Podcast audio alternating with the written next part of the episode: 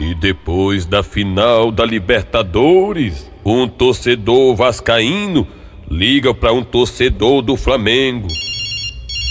Pô, não acredito. Meu primo que tosse Vasco doente, pô. O que será que ele quer, pô? Quer me tirar onda com a minha cara, quer ver?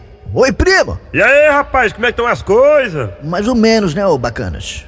Mas aí, ô, parceiro, diga aí, o que é que você manda? Não, primo, não é nada demais não, rapaz. Eu tô ligando só pra parabenizar sua rua, tá arborizada, né? Pô, minha rua tá arborizada? Não é, macho? Cheia de palmeira.